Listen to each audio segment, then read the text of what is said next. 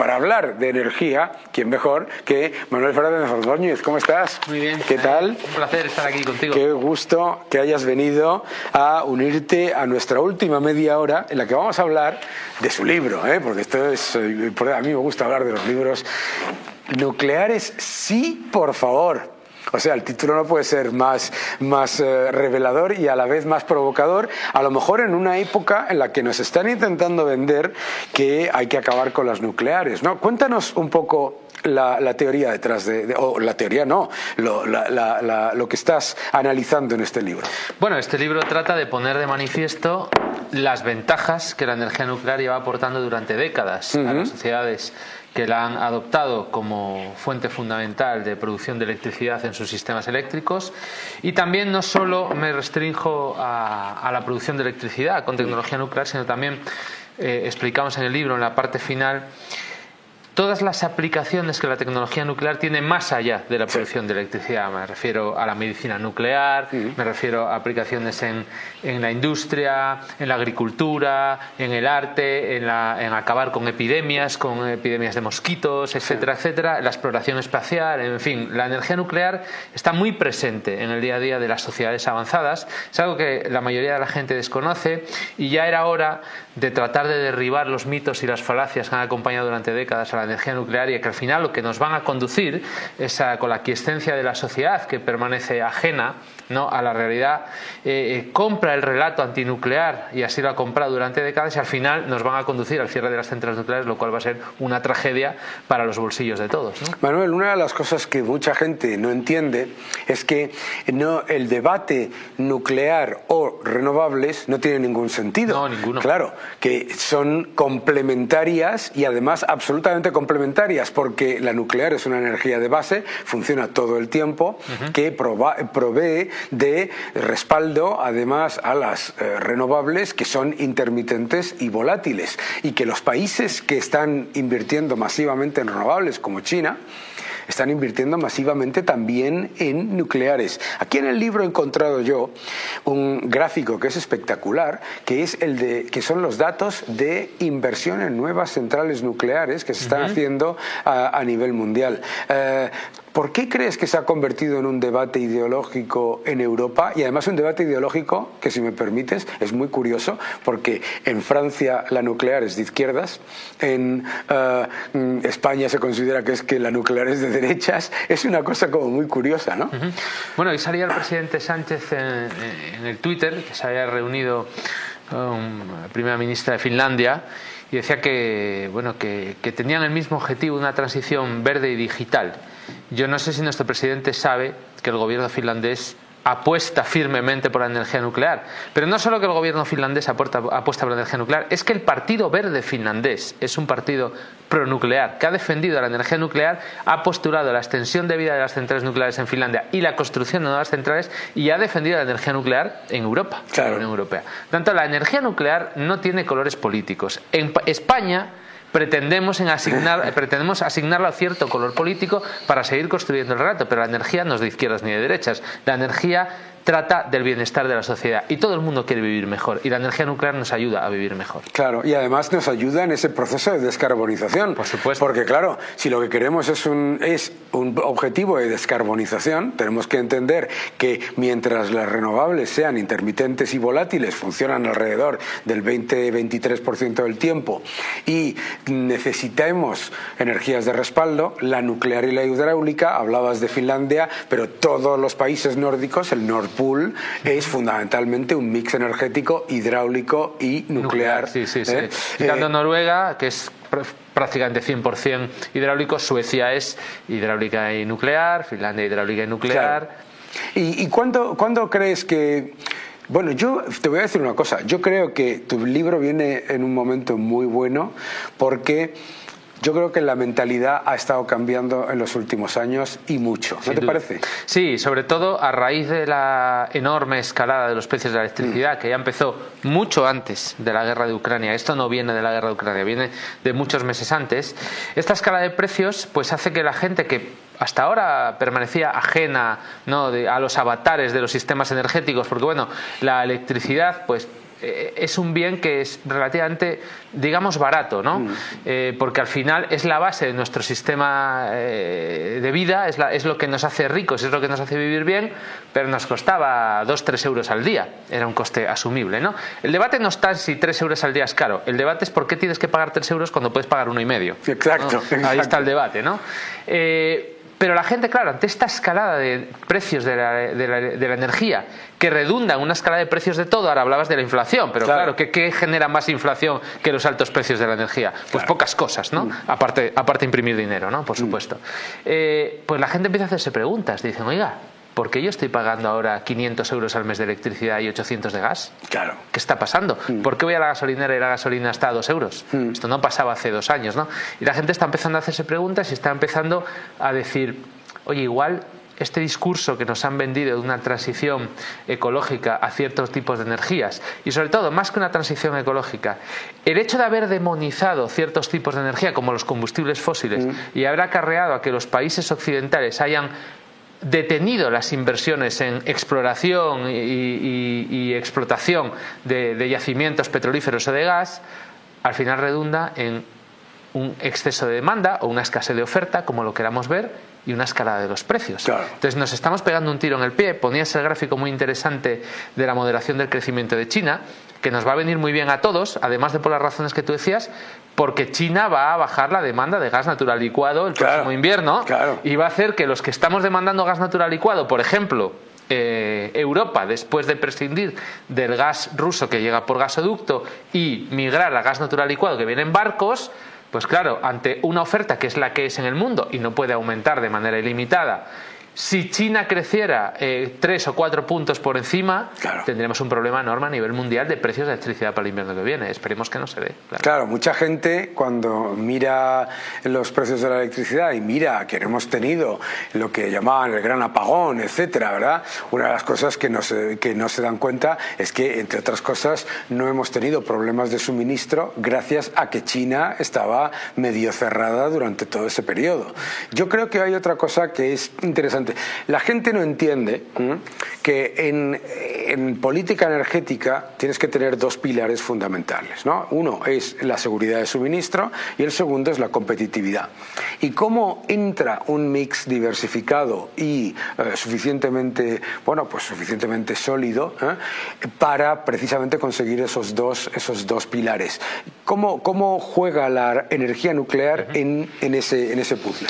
Nos falta un pilar tenemos dos, efectivamente un sistema energético tiene que ser eh, fiable, es decir, tiene que asegurar el suministro, tenemos que tener electricidad las 24 horas del día y los 365 días al año. Nadie quiere llegar a su casa a encender la luz y que no haya porque le diga, no, es que hoy Hoy no, te toca tener luz, ¿no? Ningún país avanzado va a aceptar eso. Por otra parte, además de estar siempre disponible, tiene que ser competitiva, mm. porque si no lastra toda la competitividad de tu industria, de tu país, eh, acelera la inflación, el desempleo, en fin, un desastre, ¿no? Y nos falta un pilar que además tiene que ser sostenible mm. eh, eh, medioambientalmente. De nada nos vale tener un sistema muy barato si es extraordinariamente sucio en emisiones, ¿no?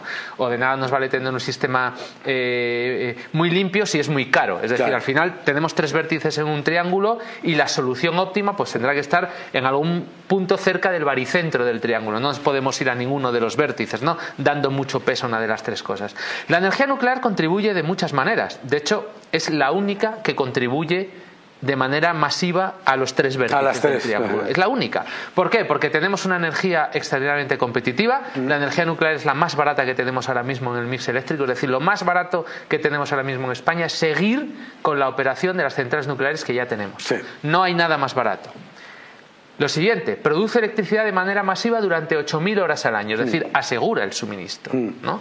Y además lo hace sin emitir gases de efecto invernadero, con lo cual contribuye a los tres vértices del triángulo. No hay ninguna otra que lo haga, porque, por ejemplo, las energías renovables no emiten gases de efecto invernadero, no son muy caras. Mm pero no están disponibles siempre.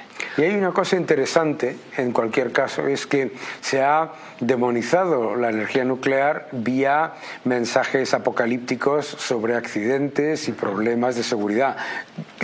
Ahonda un poco sobre el tema de la seguridad de la energía nuclear. Bueno, la seguridad de la energía nuclear no, está en debate. Ya. No, es un debate si la energía nuclear es segura o no es segura. Es decir, lo que, lo que pasa es que los relatos se construyen al margen de la realidad. Por mm. eso son relatos, ¿no? Y, suelen calar en la sociedad porque la sociedad está a lo suyo y no está a comprobar los datos. ¿no? Cuando uno va a los datos y uno va a analizar las estadísticas y uno analiza eh, todo el ciclo de vida de todas las tecnologías de producir electricidad, desde el principio hasta el fin, es decir, desde la minería hasta que las centrales se desmantelan para todos, para las renovables, para el gas, para el carbón, para la nuclear, la hidráulica, todas, uno se da cuenta que la energía nuclear y la energía solar fotovoltaica son las que menos muertes generan por unidad de electricidad producida.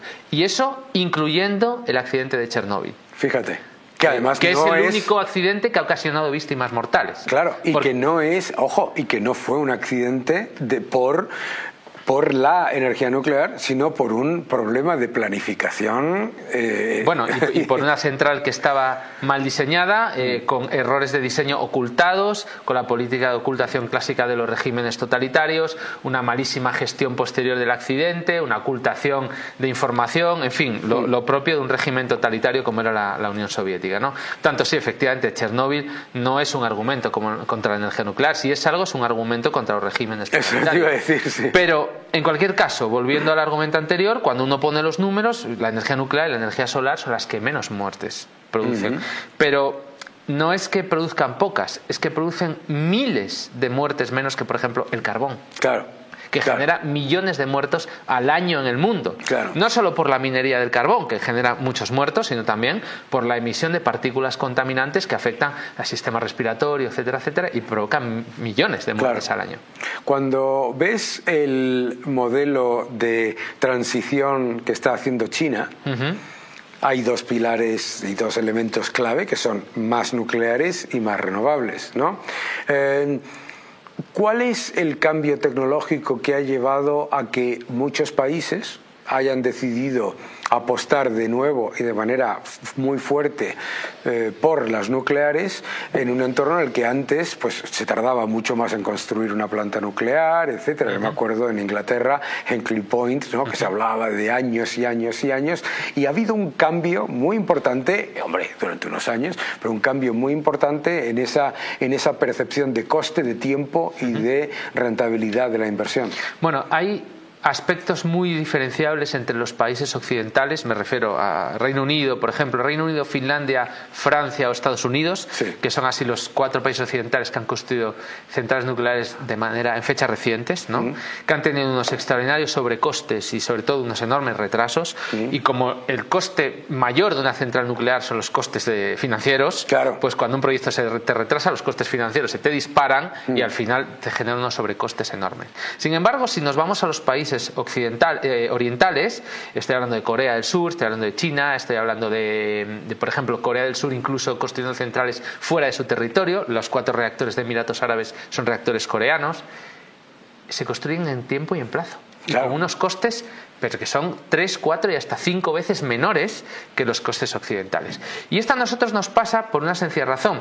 Eh, en la primera derivada la gente siempre dice, claro, es que en, los, en esos países la regulación no es tan estricta, o hay menos seguridad, o los costes laborales son más bajos. No, no, no, en Corea del Sur no. Podemos, podemos admitir que los costes laborales en China pueden ser más bajos, pero la razón no es esa. La razón fundamental es que en Occidente llevamos décadas sin construir centrales nucleares. Se nos ha olvidado. Claro. Hemos perdido la cadena de valor. No tenemos una industria engrasada para construir centrales nucleares. Por tanto, lo hicimos en el pasado. En los años 80 construíamos centrales nucleares en cuatro años, cuatro años y medio, cinco mm. años. Podemos volver a hacerlo, pero necesitamos voluntad política. Si nos dedicamos a construir una central nuclear cada 15 años, así no generamos una cadena de suministro engrasada que sea capaz de desplegar la energía nuclear de manera masiva al ritmo necesario para eh, hacer frente a la transición energética. Porque no hay transición energética sin energía nuclear. No la va a haber. Claro, es que eso es muy importante que la gente lo entienda, ¿no? Porque, claro, eh, mientras las energías renovables van consiguiendo la posibilidad de, bueno, pues todavía remota, de funcionar más tiempo, tener el, respaldo tiene que venir de la, de la, energía nuclear, la hidráulica y el gas natural. Exacto, esa es la tecnología de respaldo hasta que aparezca alguna tecnología eh, disruptiva como puede ser el almacenamiento a escala masiva que a día de hoy no existe por, por costes, claro. Y cuando hablamos del, del almacenamiento, eh, hablabas antes de toda la cadena de valor de la energía la minería, ¿no? Eh, vamos a entrar en una situación en la que pasemos de depender, entre comillas, de Rusia a depender de China, eh, entre las tierras raras, el litio. Bueno, es probable que en primera aproximación sí, desde luego, porque al final la tecnología pues va evolucionando y la tecnología para evolucionar necesita ciertas materias primas y las materias primas pues están donde están o al menos donde se conoce que están de momento no efectivamente cuando lo que movía el mundo eh, o lo que mueve el mundo ahora es el petróleo pues a lo mejor dentro de 100 años lo que mueve el mundo es el litio. Claro. no lo sabemos y el litio quién lo tiene pues ahora lo tiene quien lo tiene no lo cual no quiere decir que se busque el litio y aparezcan más sitios o sobre todo que el progreso energético y el ser humano, como decía Julian Simon, que es el último recurso porque es el que hace los recursos, pues invente otro recurso, aparezca otra tecnología disruptiva. Pero sí es cierto que las tierras raras y sobre todo esos materiales que ahora mismo se necesitan para el desarrollo de las tecnologías, estamos en unas sociedades extraordinariamente eh, tecnologizadas, ¿no? Claro. Y, y esas materias primas, pues bueno, las tierras raras, el mayor productor del mundo es China. Claro. Cuando miras la evolución eh, tecnológica dentro de la energía nuclear, hemos hablado de Europa, hemos hablado de Asia, Estados Unidos también está invirtiendo muchísimo en eh, energía nuclear. Eh, ¿Tienen ellos un factor diferencial tecnológico o no, Lo que tienen es Estados Unidos está construyendo dos reactores nucleares que los finalizarán pues en, en, fechas próximas, ¿no? Pero lo que estamos ya es en la siguiente evolución evolución tecnológica de la energía nuclear. Ahora ya estamos, no estamos en ese modelo de grandes reactores nucleares de 1.400, 1.600 megavatios de electricidad, sino vamos a un concepto de reactores modulares pequeños. Claro. Eh, reactores mucho más pequeños que se pueden producir en serie, se pueden producir en factorías, eh, van en módulos, se ensamblan en el sitio, con lo cual tienen muchísimos menos costes, tiempos de despliegue muchísimo más cortos y ya en Estados Unidos se ha licenciado ya el primer reactor modular pequeño, el primer SMR, y ya se están firmando contratos para la construcción de ese tipo de reactores. Mm. Son reactores que tienen muchísimas ventajas, no solo las económicas, sino que sirven no solo para producir electricidad, sino que tienen otra multitud de usos, por ejemplo, desalar agua en sitios donde la ausencia de agua sea un problema, fuente de calor para la industria, procesos industriales que necesitan fuentes de enorme calor, que no tienen ahora mismo alternativa a los combustibles fósiles, la producción de hidrógeno, hacer de, de, backup a las energías renovables, producir electricidad en sistemas aislados donde no hay red eléctrica. Claro. Entonces, tienen otra serie de usos y yo creo que es, eh, una evolución tecnológica que es una realidad ya, serán realidad esos reactores en, en los siguientes 8 o 10 años, se construirán unos cuantos en el mundo, ya tenemos prototipos, ¿no? funcionando en el mundo y eso va a ser una vuelta de tuerca tecnológica que yo creo que va a poner la, energía nuclear en otro nivel. Qué, qué, interesante. Una última pregunta que me tienes que responder muy rápido porque se nos acaba el tiempo, que es... En un mix energético, hoy, tal y como estamos, para conseguir la descarbonización y esos tres pilares, competitividad, eh, seguridad de suministro y, descarbonización, ¿no? Eh, ¿Cuál sería, digamos, el mix energético ideal para un país como España con los recursos que tiene?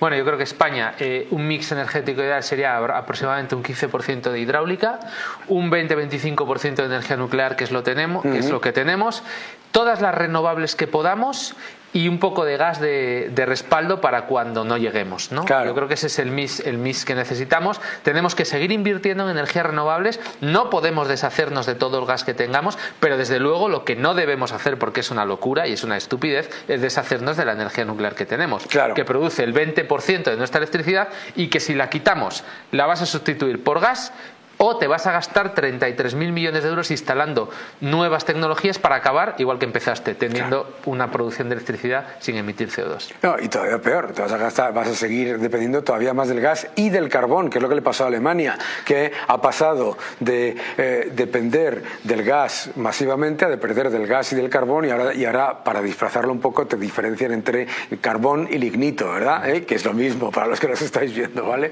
Muchísimas gracias, Manuel. El libro se llama Nucleares, sí, por favor. ¿eh? No dejen de comprarlo, no dejen de leerlo, porque es, es muy interesante y sobre todo desmonta muchos de los mitos que nos interesa a todos, eh, al menos recibir información independiente y la tuya siempre es muy válida. Síganle también en Twitter, que es una cuenta esencial. ¿eh? y nos vemos la semana que viene y ustedes, ya saben, sigan defendiendo la libertad. Muchísimas gracias.